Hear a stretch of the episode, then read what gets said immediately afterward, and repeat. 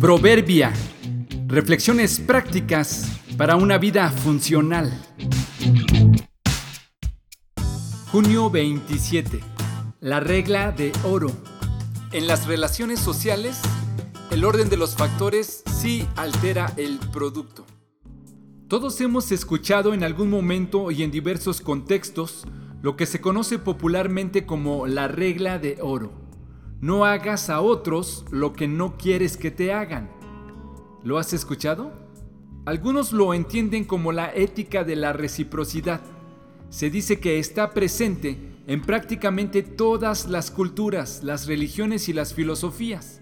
Incluso, en fechas más recientes, ha sido usada con renovadas formulaciones por muchos filósofos modernos. Pero hay dos cosas respecto a ella que no todos saben.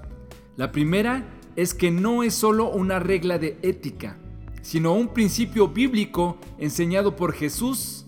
Y la segunda es que Jesús no dijo, no hagas a otros lo que no quieres que te hagan, sino exactamente lo contrario.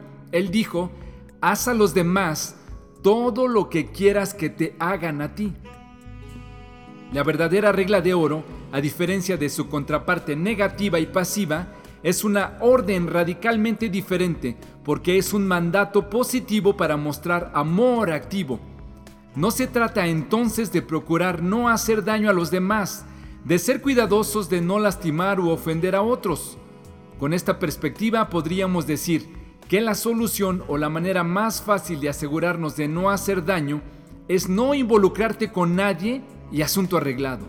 Jesús nos enseñó todo lo contrario Involúcrate con otros, dale a ellos lo que quisieras que ellos te dieran, no necesariamente esperando ser recompensado, sino por el gusto que sabes que provocará en ellos recibir un bien.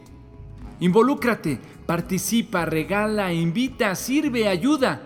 Alguien me dijo una vez, yo no invito a nadie a comer a mi casa porque a mí nadie me invita a la suya. ¿Qué piensas que hubiera pasado si esta persona hubiera invertido su perspectiva? ¿Cómo podrías poner en práctica la verdadera regla de oro hoy mismo? Jesús dijo, haz a los demás todo lo que quieras que te hagan a ti. Esa es la esencia de todo lo que se enseña en la ley y en los profetas. Mateo 7:12